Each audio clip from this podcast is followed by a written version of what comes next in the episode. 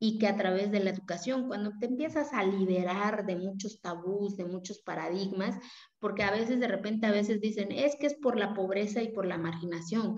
Desde, depende de qué punto lo veas, ¿no? Yo, yo siempre hablo que en nuestras comunidades hay alimentos, ¿sabe? Yo hablo de la pobreza y marginación de aquí de la mente, porque cuando una mente no se educa, tiene miedo a cuestionar, a exigir, pero sobre todo a decidir lo bueno y lo malo de su persona, porque, ¿saben? Somos nosotros responsables de este cuerpo y de nadie más, ¿eh? Nadie asume si te duele algo, si lloras, si ríes, si no lo haces tú y si no lo defiendes tú. Entonces, a través de esta rebeldía fui entendiendo que estaba en mí revelarme a todo lo que no me gustaba, asumiendo pues el que me vean como la loca de mi pueblo, ¿no?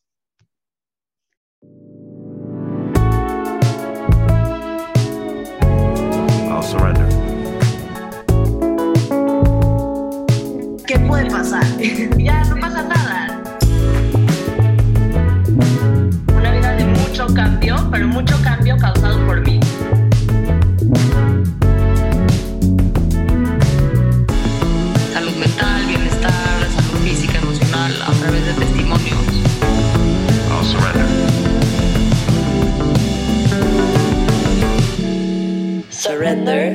Es aceptar la.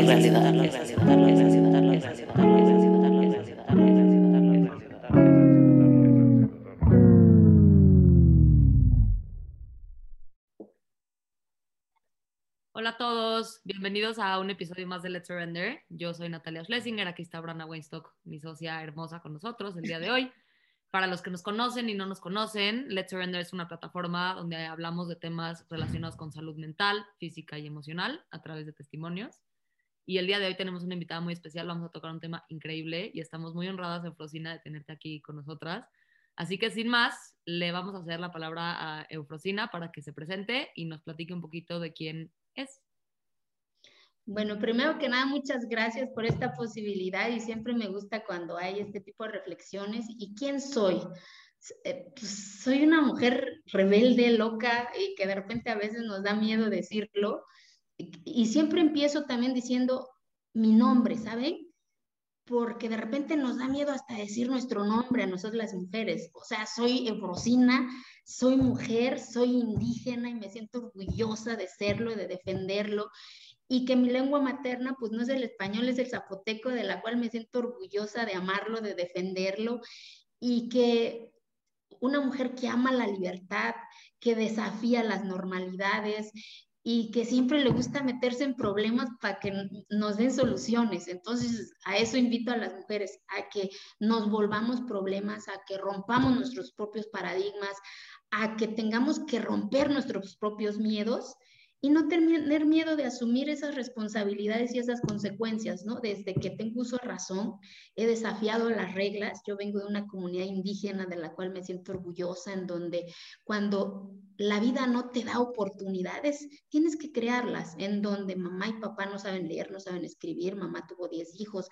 a mi hermana la más grande, papá la casó a los 12 años porque eso era la normalidad y de repente nace una niña loca, rebelde y desafía esa regla y dice, mi maíz paloma, no quiero eso, ¿no? Entonces me describo eso, una mujer que ama la libertad, que es rebelde, que cuestiona, que exige, pero sobre todo que aprendió a defender su libertad a través de sus decisiones, buenas o malas, ¿no? Asumiendo las responsabilidades y las consecuencias que eso significa. Ay, bienvenida. Estamos muy emocionadas de tener a una rebelde con mucha causa con nosotras el día de hoy. Porque, mira, los rebeldes son chidos, pero los rebeldes con causa, todo. Queremos empezar esta plática pidiéndote que nos cuentes un poquito cómo fue para ti crecer como mujer en una comunidad indígena. Fíjate que cuando tú naces en este entorno, no identificas qué es lo bueno y lo malo, ¿sabes? Porque ahí naces, ahí terminas.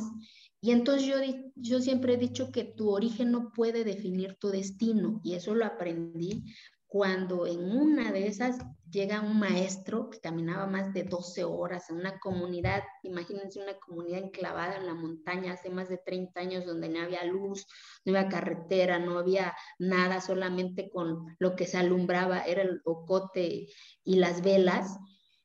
Y entonces, no, no, ¿saben? No identificaba lo bueno y lo malo no identificaba la desigualdad, no identificaba yo, ¿por qué? Porque pues todos los días, pero sí me daba cuenta y no me gustaba verlo, que por qué mamá se levantaba todos los días a las 3 de la mañana era la última en dormirse y yo con ella. Y lo que yo escuchaba era, es que eres mujer, es que eres niña, es que estás aprendiendo para casarte. Todos dices, y empiezas a decir, no me gusta eso. O sea, ¿por qué chingado mi hermano se queda más horas en dormir y todavía le tengo que servir la comida, ¿no? Tengo que lavarle la ropa. Y él sí puede ir a la cancha, y él sí puede ir a jugar canica. Y yo, ¿por qué? Cuando tengo también dos manos, cuando tengo todo esto también que nos da la vida, que es ser ser humano, entonces empiezas, ¿saben?, a cuestionar, pero a través de esa posibilidad y de esa otra persona que llega a tu entorno con otras posibilidades dentro de esa, de, de esa comunidad. ¿Y qué posibilidades son? Pues que vive diferente que tú, que su cuarto es el cuarto más hermoso que tus ojos ven y tú dices, wow, ¿y cómo se hace para vivir eso? O ves que es el, se pone el guarache más chingón que tus ojos ven y dices, y un día voy a tener eso. Entonces empiezas a revelarte esta circunstancia y querer aspirar y a soñar, ¿saben? Y decir, ¿qué hay más allá de mi montaña? Hablarán igual que yo, pensarán igual que yo, y empiezas a decir a mamá, no quiero, no me gusta hacer tortilla, ¿no? ¿Por qué mi hermano se iba a la cancha y yo no? Entonces, pues te empiezas a convertir en la loca de la casa. Y como me encanta lo que dices y qué importante, ¿no? O sea, porque creo que todos de cierta manera estamos al principio, como bien dices, sujetos a las condiciones en las que nacemos, ¿no? O sea, no, nadie nos preguntó en qué nivel socioeconómico, en qué ciudad, en qué religión, en qué familia queríamos nacer, ¿no? Nacemos ahí y eso son las circunstancias que nos entregan la realidad a una temprana edad, ¿no? Y entonces, me gustaría que nos platicaras un poco cómo vivías tú eso internamente, ¿no? O sea, como por dentro estás diciendo, esto no va conmigo, yo quiero algo más, ¿qué hay más allá de mi montaña? Esta gran pregunta que hiciste, que me encantó la forma en la que la, en la, la formulaste. ¿Cómo era esto para ti internamente? Pues imagínate ver a un maestro que caminaba más de 12 horas, llegar con esos pedacitos de hoja que hoy yo sé, sé, que se llaman periódicos y que el olor a eso me gustaba y que tenía otras imágenes. O sea, imagínate, la normalidad es pues, la casa, piso de tierra, el salón, piso de tierra, el pizarrón ya no era verde, quién sabe qué color era. Y de repente llega el maestro con otras posibilidades de retrato. Entonces empiezas a cuestionar y a querer vivir y a querer llegar a eso, ¿saben? A decir, eh, y tu sueño se convierte en llegar y, que tu maestro te dé chance de entrar a su mundo. Entonces en el pueblo pues había lo que hay chayote, elote, calabacita, y entonces era mi ilusión llenar la jícara con lo más grandote que se cocía en la casa para ir a dejárselo a mi maestro porque me dejaba entrar a su mundo, ¿no?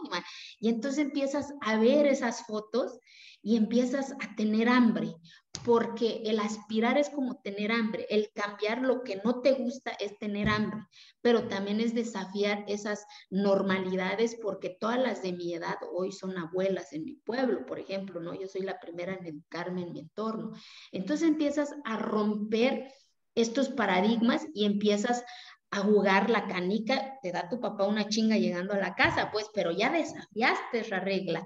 Pero eso me ayudó mucho mi maestro, fíjense, y ya de grande entendí por qué, porque mi maestro era gay, vivía la libertad en mi montaña. Imagínense un gay hace más de 20 años, yo creo que también era reprimido el entorno que vivía y ahí vivía la libertad, ¿no? Porque nadie sabía de esta diversidad que, existe en el ser humano. pero me defendía, me defendía y, no me regañaba cuando yo me quedaba media hora más y no llegaba temprano a la casa para hacer la tortilla y una chinga que me daba mi papá después, pero vas desafiando esas reglas, ¿no? Y entonces empiezas a vivir eso y empiezas a convertirlo en la normalidad, ¿no? A pesar de, de los cuestionamientos, de los señalamientos de la propia comunidad, y de la propia familia, que es lo cabrón, de repente, ¿no? Aquí en la cabeza, porque empiezas a decir, si estoy loca, ¿qué van a decir de mí? Porque tanto que te lo dicen, empiezas a creer eso y la violencia psicológica duele más que cualquier golpe. Totalmente, y creo que un poco, este, eres una persona muy valiente, ¿no? Porque desafiar esos como límites que te pone la sociedad en la que creces da muchísimo miedo, y miedo psicológico, y miedo físico, y miedo de todo tipo, ¿no? Entonces, el que tú hayas, por ejemplo, eh, jugado canica un día y hayas regresado a tu casa y tu papá te haya castigado por eso, igual lo hayas vuelto a hacer, fue algo extremadamente valiente, ¿no? El que tú hayas ido a las clases y te hayas quedado más tarde y no hayas llegado a hacer tortilla, era algo extremadamente valiente. Y así así es como me imagino que comenzaste a como darte cuenta que no pasaba nada si, si te salías de la norma. Bueno, sí pasaba que te daban tu chinga, pues, pero a lo que yo voy es que empiezas como que a normalizarlo, como que papá ya dice, bueno, ya no va a entender, entonces déjala, ¿no? Porque entiendes que ya no estás afectando a nadie, eh, que no, no le haces daño a nadie, que, que no le afectas a nadie. Entonces, pero eso te lo da y te genera seguridad quien te pueda abrazar en estos momentos, que en mi caso fue mi maestro, y que a través de la educación, cuando te empiezas a liberar de muchos tabús, de muchos paradigmas, porque a veces de repente a veces dicen, es que es por la pobreza y por la marginación. Desde, depende de qué punto lo veas, ¿no? Yo, yo siempre hablo que en nuestras comunidades hay alimentos, ¿sabe? Yo hablo de la pobreza y marginación de aquí de la mente, porque cuando una mente no se educa, tiene miedo a cuestionar, a exigir, pero sobre todo a decidir lo bueno y lo malo de su persona, porque, ¿saben? Somos nosotros responsables de este cuerpo y de nadie más, ¿eh? Nadie asume si te duele algo, si lloras, si ríes, si no lo haces tú y si no lo defiendes tú. Entonces, a través de esta rebeldía fui entendiendo que estaba en mí revelarme a todo lo que no me gustaba, asumiendo pues el que me vean como la loca de mi pueblo, ¿no? Me encanta, me encanta cómo lo platicas porque es real, pero dijiste algo muy importante. Hay una pobreza muy dura y es la pobreza mental. Y muchos de nosotros no estamos conscientes de eso, ¿no? Y cuántos sí tienen las herramientas de, para educarse y para cuestionarse y no lo aprovechan. Claro, lo que platicamos mucho tú y yo, Bran, ¿no? Que tiene que ver con el pensamiento crítico, o sea, con, con practicar. Efrosina lo dijo de una manera increíble, aprender a decidir lo que para mí está bien o mal, o lo que a mí me gusta o me disgusta, para no hablar en términos de bueno y, malo, pero qué importante, ¿no? Y, y nos gustaría también preguntarte, ya nos platicaste algunas, pero ¿cuáles han sido, o sea, cuáles fueron para ti las limitaciones más grandes o más importantes con las que creciste? Yo, yo creo que el, imagínense, el ver a tu hermana a los 12 años y a los 13 años ya era mamá, a los 31 años ya con nueve hijos, y todo a tu alrededor, esa era la historia que se repetía. Y de repente tú dices, también esa es mi historia, y empiezas a cuestionarte y a decir, no quiero eso, pero te enfrentas a tus limitantes que, ¿y cómo chingado le hago para no terminar con esa historia? Nunca responsabilicé ni he responsabilizado a mi mamá y a mi papá, ¿eh? Yo siempre responsabilizo a eso que se llama circunstancias de la vida, ¿no? Y jamás tampoco en este proceso de mi vida me he sentido víctima son eso, son circunstancias de la vida que uno que tiene que, cambiar. uno tiene que atreverse a desafiar esa circunstancia. Entonces, cuando eh, eh, ves y dices, chingada suerte, esa va a ser mi destino, o sea, no. Entonces empiezo a, ver que tu limitante, pues sí quieres soñar y quieres salir, pero tu limitante es que, ¿dónde chingado vas a ir si no tienes otras posibilidades, no tienes otros rostros que te abracen, que te puedan ayudar? Entonces empiezas a decir, bueno, mi limitante es que pues, yo no sé ni dónde voy, pero de algo estoy segura es que no me quiero quedar aquí. Entonces te vas a un entorno que no es tuyo, ¿eh?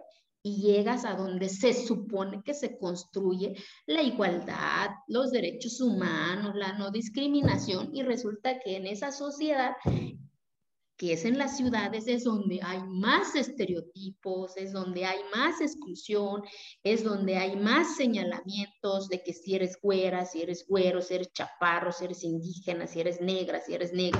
Entonces dices, no manche, en mi pueblo tan siquiera yo no conocía que era discriminación, ¿me explico?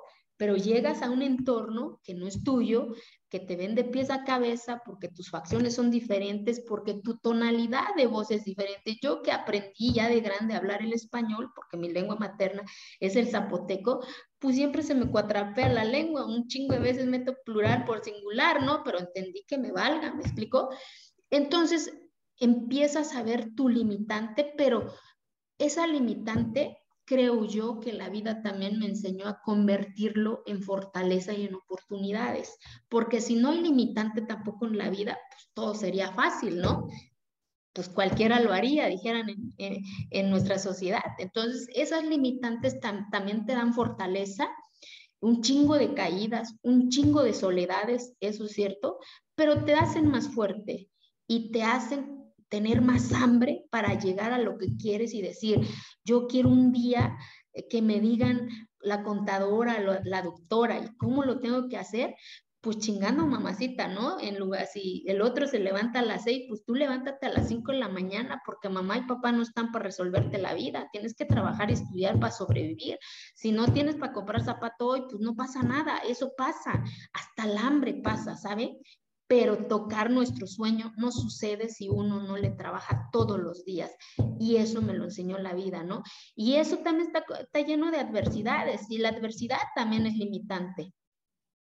Es que creo que estamos hablando con una rebelde con causa, con la más rebelde con causa que he conocido en mi vida. Y a los rebeldes con causa no hay limitantes, hay muchas posibilidades, como bien lo acabas de decir. Entonces tú no, no, creo que reconocías quizás las limitantes, sabías como, ok, no hablo bien español o no, o no tengo las facciones que todos tienen, pero eso no me va a frenar de llegar a donde tengo que llegar en la vida. Entonces, no creo que hayan sido realmente limitantes para ti, ¿no?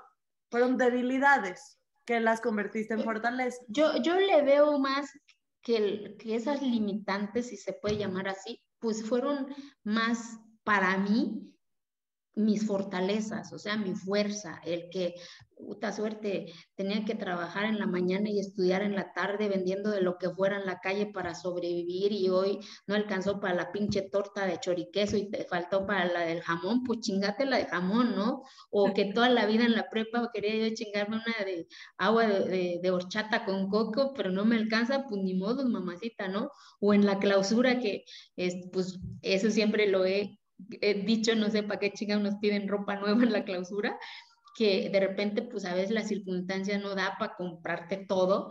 Y, y, en la clausura de la prepa, yo me acuerdo, no pude comprarme mis zapatos y me habían regalado un par de zapatos rojos y lo pinté con negro. Pues resulta que en la clausura cae un chingo de agua y se despintan los zapatos y dices, trágame tierra, ¿no? Pero son de esas cosas que pasan eh, que, que, son eh, pues, cosas materiales que van y vienen, o el que nunca pude comprarme una compu en la prepa ni en la universidad, pero pues mamacita hay copias, ¿no? Ráyale con marcatexto y, y es lo mismo, pues tú entrega tu trabajo y entonces buscas soluciones a la adversidad, buscas alternativas a la, a la, a la adversidad. Entonces vas aprendiendo a ser rebelde a esa adversidad, ¿no? Decir, eh, cuando estaba yo en soledad, porque eh, se vive en soledad muchas veces cuando se viene de la adversidad y dices, ¿qué chingado estoy siendo aquí? Mejor me regreso para el pueblo, tan siquiera ahí tengo frijol y tortilla caliente, ¿no? Y empiezas a decir, no, porque pues ahí está mi hermana, ya va para su quinto hijo, ¿no? Ahí está Udelia, ya va, pues, no, tan siquiera aquí ya tengo, ya tengo una posibilidad y yo voy a escoger quién me va a acompañar en la vida, ya es una posibilidad, ¿no? Entonces, son esas pequeñas cosas que para los que no nacimos con esas posibilidades, la vas construyendo. Entonces, por eso cuando de repente escucho que dicen, es que no tengo dinero, pero tienes dos manos para salir y para arrebatar a la vida, y tienes que comer eh, agua y chile y sal, pues chingatelo. O sea, y, el día de mañana eh, vas a ver el, el, horizonte de otra forma, ¿no? Entonces, pero uno tiene que desafiar esas, esas circunstancias. Y tener las ganas de llegar a la meta, ¿no? Que tú las tenías. Exactamente, por eso yo siempre he dicho que eh, yo no creo, por ejemplo, en los subsidios de gobierno al 100%, porque detiene la capacidad y del ser humano, desde mi punto de vista, ¿no? Yo creo en las corresponsabilidades. Por ejemplo, yo defiendo mucho un programa que todavía existe, que es CONAFE, que uno como joven te vas a una comunidad más alejada que la tuya, das un año de servicio, la comunidad te adopta, te da la comida durante ese año y tu gobierno te da tres años de beca para que puedas seguir estudiando tu carrera. Y así logré estudiar mi carrera de contadora pública y hoy tengo una maestría y todo mi entorno, mi hermana, pues, tengo una hermana que es licenciada en matemáticas con su maestría, un hermano que es arquitecto, otra hermana que es abogada otro hermano que ya de grande estudia la pedagogía y todos sus hijos de mi hermana son profesionistas, pero yo fui la primera en educarse en mi entorno, en mi comunidad y hoy puedo decir que esa semillita rebelde ya tiene muchas alrededor. Creo que hablaste de algo muy importante ahorita, ¿no? Que es como ser el catalizador del cambio, o sea, este concepto que muchas veces tenemos de, pues, ¿para qué lo hago si no voy a hacer la diferencia, etcétera, etcétera, ¿no? Y, y, qué increíble que hoy puedas estar aquí parada platicándonos cómo el hacer algo por ti, por una necesidad tuya, porque no era una necesidad ni de probarle algo a nadie más, ni de nada, era simplemente una necesidad tuya, pudo provocar, como bien lo dices, el, el darnos cuenta que tenemos más opciones, ¿no? Que eso siempre es muy liberador al final del día, porque crecer en un, en un mundo donde sentimos que no tenemos opción causa mucho miedo, mucho estrés, y baja autoestima y un par de cosas más. Este, y pues obviamente cuando se van presentando estas posibilidades y me voy dando cuenta que tengo posibilidades, es como empezar a descubrir, o sea, como, a ver, espérate, esto no tenía que ser así, esto puede ser de aquella otra manera, ¿no? Y, y eso, como ejemplo, para otras personas tiene muchísimo poder, ¿no? Pero creo que algo que sí quiero hacer un hincapié antes de continuar con esta plática para el público es que tienen que tener en mente en esta plática que fue una mujer la primera en educarse en toda la comunidad. Fue una mujer la primera en plantar esa semilla, ¿no? Una mujer que a lo mejor tenía que tener hijos a los 12 y, y, ser abuela a los 40, decidió cambiar su destino completamente sin saber si lo iba a lograr o no. Y hoy es contadora y tiene una maestría. Y gracias a una mujer ¿cuántos en tu familia ya se graduaron de una maestría o de una licenciatura? Y eso es muy importante como para mí y sé que para ti también hacer hincapié hoy. Por supuesto, yo creo que cuando alguien decide romper paradigmas, te conviertes en el ejemplo de los que están alrededor tuyo. Total. Y, y, ya nadie, la propia sociedad ya no te ve como víctima, ¿no? porque de o como la pobrecita o la loca. Exacto, exacto, me explico, no, o sea, eh, a, veces por, e, por, eso a veces de repente he dicho que también la sociedad tiene que reaprender a vernos, a los pueblos indígenas, a los grupos minoritarios, de otra forma, desde, que dicen, pueblos indígenas, grupos vulnerables, ¿Qué cosa? Yo no soy vulnerable, no me falta un tornillo, me faltan oportunidades, que es diferente. Entonces, de entrada, no soy grupo vulnerable, porque la vulnerabilidad es que otros tienen que decidir, pensar por ti qué es bueno y qué es malo, ¿no?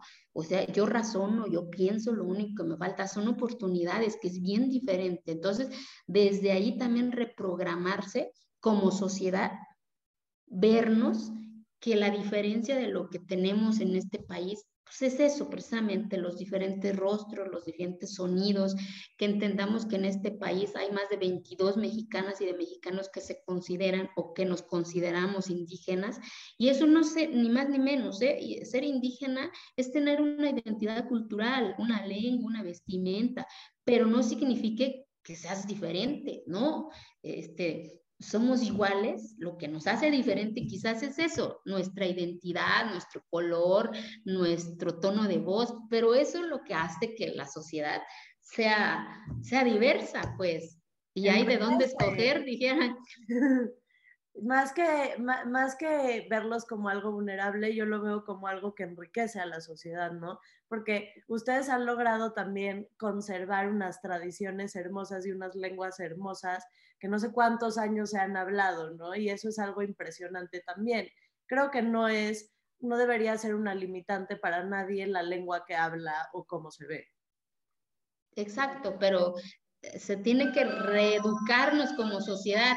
Seguimos siendo el país con más discriminación, o sea, seguimos siendo el país con mayor exclusión en todos los sentidos. Entonces creo que eh, es un reto y qué bueno que hacen estas reflexiones para que pues, en la cabecita entendamos y que los que están en este cambio no duela tanto esa violencia psicológica porque cuando te excluyen, cuando te cuestionan, cuando te señalan, la violencia psicológica te pega más. A mí me pegó muchas veces la violencia psicológica primero desde el entorno de mi familia, el que papá me diga que estás loca, el que tus hermanos te digan, mira, que no quieres a papá, mira, todo el pueblo está hablando de papá, este, o el que llegas en la casa de donde está la fiesta y que te digan, es que eres niña, tienes que sentarte en el piso y tú dices, ¿por qué chingón me voy a sentar en el piso, no? Y desafías eso y todo el mundo te queda viendo mm, como una especie rara dentro de tu mismo eh, entorno. Entonces yo, yo creo que que, se tiene que romper paradigmas para vernos iguales entre esta diferencia que somos. Muchísimas gracias por esta reflexión, porque creo que nos deja a todos pensando y creo que tienes la boca llena de razón. Creo que tenemos que volvernos una sociedad más inclusiva, ¿no? Hablamos mucho de ser una sociedad más empática, que eso está padrísimo y siempre es importante, pero también inclusiva, ¿no? O sea, ¿Por qué juzgar a alguien por cómo se ve? ¿O por qué juzgar a alguien por el acento que tiene? Y también, como lo dijimos al principio de la plática, nosotros no elegimos ni dónde nacemos, ni en qué familia, a qué familia llegamos, ni nada. Son circunstancias de la vida. Ni en qué esquina del mundo nacemos tampoco. Ni en qué esquina del mundo. ¿Por qué debería ser una desventaja en qué o una ventaja?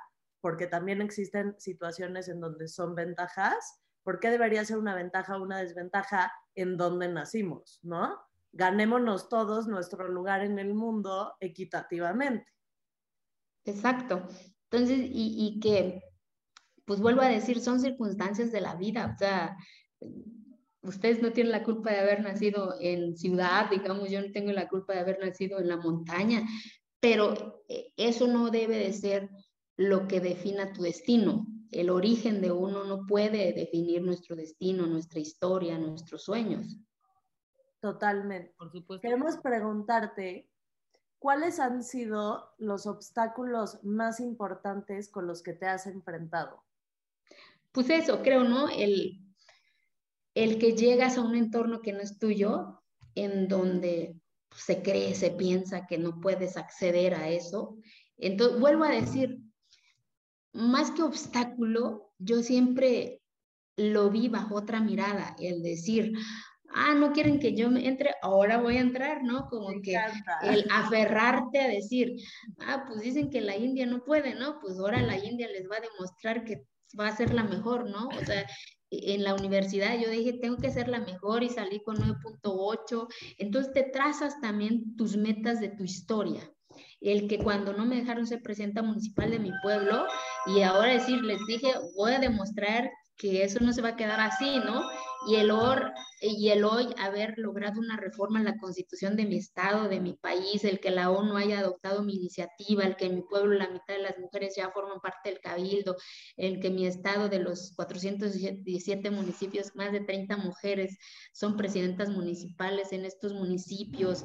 Entonces, va sea, todo esto. ¿Qué se siente decirlo y realmente haberlo logrado? Mira, eh, eh, yo, em, apenas me hicieron también una, una entrevista y yo hacía la reflexión, ¿no? Creo que también algo de lo que me ha marcado a mí mucho, el día que dejé mi, mi, mi, mi comunidad a los 12 años, el que mitad de mi corazón sigue ahí, porque ahí vive mi mamá, mis hermanos, mi papá, y la mitad aquí está conmigo. La, la, esa mitad se siente orgullosa de ir a Kigolani, de hacer mis tortillas, de sentarme en esa piedrita que me permitía soñar, desafiar las reglas. Y la otra mitad está aquí luchando y siguiendo y, pidiendo que seamos una sociedad incluyente, ¿no?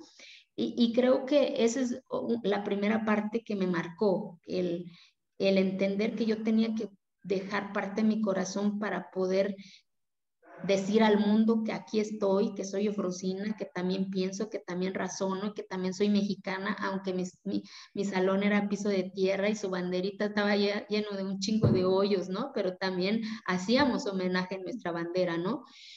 Y, y, la otra parte yo creo que me marcó mucho el día en 2014, esa niña convertida ya en una mujer, estaba en la tribuna de su país y que el presidente de la mesa directiva estaba diciendo que su iniciativa se estaba aprobando por unanimidad y que lo turnaba al Ejecutivo para su aplicación, su publicación, que estaba trastocando y escribiendo también en la constitución de su país, ¿no? Entonces el mensaje de decir a las niñas que también este, tienen y deben de soñar a pesar de lo que significa alcanzar ese sueño, porque de repente también nos han vendido la idea que el sueño es felicidad y la toda esta cosa y perdón, o sea, el sueño no es felicidad, ¿eh? El sueño, para construir el sueño es soledad, es adversidad, es caída, es llanto, pero cuando llegas y tocas eso que se llama sueño, dices, valió la pena todo lo que me dijeron, todo lo que me cuestionaron y no responsabilizo a mamá y a papá. Mi papá falleció hace dos, hace tres años y tres años antes de su muerte me, aprendió a dar mi primer abrazo, imagínense, porque nadie le había enseñado. Y todos los hombres de mi comunidad que no me habían dejado ser presidenta, Hoy yo los quiero mucho y ellos yo sé que me quieren mucho porque los dos aprendimos, ¿no? De que no queríamos acabar con nuestra identidad, simplemente queríamos que todas y todos tengamos la posibilidad de lo bueno y de lo malo para la comunidad, ¿no? Entonces creo que son esas dos acciones que me han marcado, ¿no? Claro, me encanta lo que dices y tienes una forma increíble de, de relatar tu historia este, con una energía increíble y pues precisamente hablando como de hechos que nos han marcado y de pues todas estas situaciones que fuiste construyendo, ¿no? Porque me encanta este concepto de cómo realmente te hiciste dueña de tu propio destino, que nosotros aquí somos muy creyentes pues del libre albedrío, entonces no podemos bajo ninguna circunstancia victimizarnos o no responsabilizarnos de nuestros propios destinos, lo cual está increíble. Y nos gustaría preguntarte, ¿qué herramientas has usado tú para pues crear este destino, ¿no? Para crear esta historia tuya que queda clarísimo que pues la construiste tú, ¿no? Pues yo creo que ser terca, o sea, el que si a la una no te sale y vas y haces y metes y si te dicen, es como cuando me decían que yo no podía ir a, a, la sacristía de la iglesia del pueblo, ¿no? Y yo decía, ¿por qué? Y cuando descubrí qué hacían ahí, pues era un espacio de puros hombres. Y entonces cuando yo descubro, pues ahí es donde se tomaban sus mezcalitos. Yo dije, pues yo también puedo, también tengo garganta, ¿no? Entonces vas desafiando eh, eh, estas, estas cosas que de repente te, te ponen y crees y aceptas. ¿Qué te dicen? Es que las mujeres no podemos ir a ese lugar porque es de puros hombres. ¿Y quién dijo o quién lo puso, no? Entonces empieza a desafiar esas reglas, ¿no? Entonces creo que ser, ser persistente, ser terca, este, y, y si no te sale la primera, mira, no pasa nada. peor sería no lo hubieras intentado. Entonces te quedaría, ¿saben qué? Lo que no dejé que pasara en mí es que me quedara con frustración de decir, si yo lo hubiera hecho, que hubiera, no, chingue su suerte, lo intenté y no se pudo, para la otra. Entonces ya dices, eh, pero ya lo intentaste a pesar de que digan, mira, ni pudo, quiso ir ahí y mira, este, de tonta, ¿no? Eso, las palabras también, eh, que pongamos un chingo de manteca, dijeran en mi pueblo, en nuestro cuerpo, para que esas cosas psicológicamente no nos afecten, ¿no? Entonces, creo que son de las herramientas que yo puedo decir, si se, si se llamase herramientas eso. Me encanta, me encanta, soy fan tuya. y quiero pensar y, ser igual de valiente que tú. Me encantaría decir que lo soy, no soy tan como tú y lo admiro muchísimo. Queremos preguntarte, ¿qué, qué mensaje es importante para ti dejarnos hoy, aparte de los muchos que ya nos dejaste? Primero, que nos toca a nosotras romper nuestros propios paradigmas y, ¿saben? También convertí en mi miedo en mi mejor fortaleza, porque en la vida siempre hay miedos eh, de diferentes formas, este, disfrazados en diferentes formas. Y aprendí a convertir en mi miedo en mi, mayor fortaleza. Eh, antes de salirme de mi pueblo, imagínense, mi papá me iba a casar y yo dije que no, o el día que salí sin saber a dónde iba y mi madre sacó de su bolsita de nadie los 50 pesos que para mí yo creo que era el, el dinero de, todo su ahorro de mi madre hace muchos años, que nunca le he preguntado qué pasó después de que su hija sale de, su hogar sin saber para dónde iba, ¿no? Entonces, el romper nuestros propios miedos y convertirlo en nuestra mayor fortaleza y, y, y no hacer mucho caso el qué dirán, ¿no? El, el que si yo hubiera hecho caso, el qué dirán y haber hecho caso a eso que dicen que se tenía que hacer en el pueblo, hoy les aseguro que tuviera yo 8 o 10 hijos, que no es malo tener 8 o 10 hijos, ¿eh? siempre y cuando nosotras lo hayamos decidido, nosotras tengamos esa capacidad de sacarlos adelante, ¿no? No lo que dicte la normalidad, ¿no? Entonces, el no tener miedo de desafiar esas normalidades, que en el fondo de nuestro corazón y nuestro razonamiento sabe que no es normal, sabe que, que no está bien. Entonces, eh, convertir en nuestro miedo en nuestra mayor fortaleza. Y siempre decir lo que pensamos, aunque le caigamos mal al que está al lado, que nos valga cacahuate, porque es frustrante decir, es que quise preguntar y que me dio pena. No, pregunta, aunque se encabrone el que está enfrente, si no le estás violentando su derecho, ¿no? O sea, yo estoy en mi conciencia. Entonces, eso les diría yo a las mujeres, ¿no? Muchísimas gracias, Eufrosina, por compartir. Eh, nos, nos dejaste con muchísimos mensajes, con muchísima aprendizaje, sabiduría, cosas en qué pensar. Esperamos que todos los demás aquí también que nos escuchan, pues se sienten un poquito a reflexionar sobre lo que hemos estado escuchando el día de hoy. Y para terminar esta plática, queremos hacerte la pregunta que le hacemos a todos nuestros invitados. Así que nos gustaría preguntarte, Eufrosina, ¿qué es salud mental para ti? Estar bien con tu cuerpo, eh, con tu rebeldía, con tu miedo, con tu con tu yo, o sea, ¿saben? O sea, libertad mental es que nos valga cacahuate lo que digan.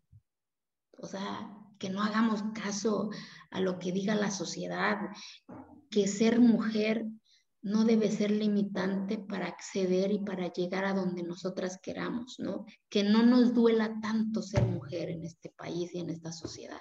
Al contrario, disfrutar por ser mujer, ¿no? Liberarnos de muchos demonios eso creo que es salud mental, ¿no? Y, y yo lo he hecho todos los días. Y, Estás muy saludable. De repente, por ejemplo, o sea, yo que me dedico a la política, imagínense, es que Frosina ya se volvió india ladina, indígena lai, porque ya me pongo mis aretes, o sea, ¿me explicó?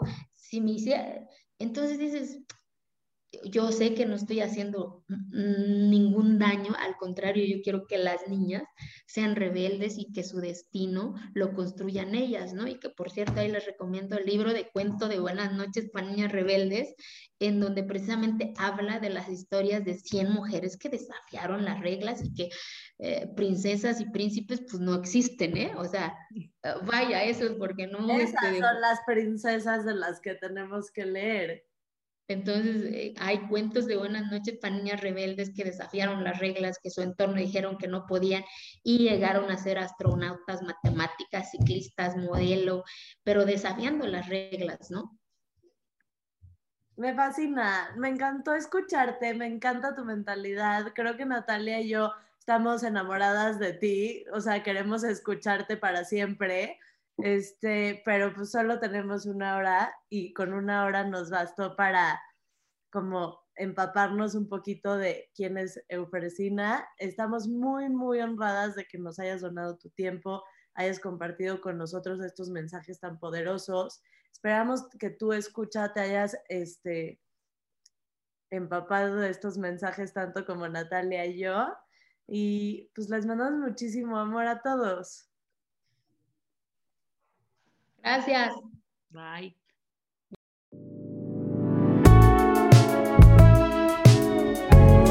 I'll surrender. ¿Qué puede pasar? ya no pasa nada. Una vida de mucho cambio, pero mucho cambio causado por mí.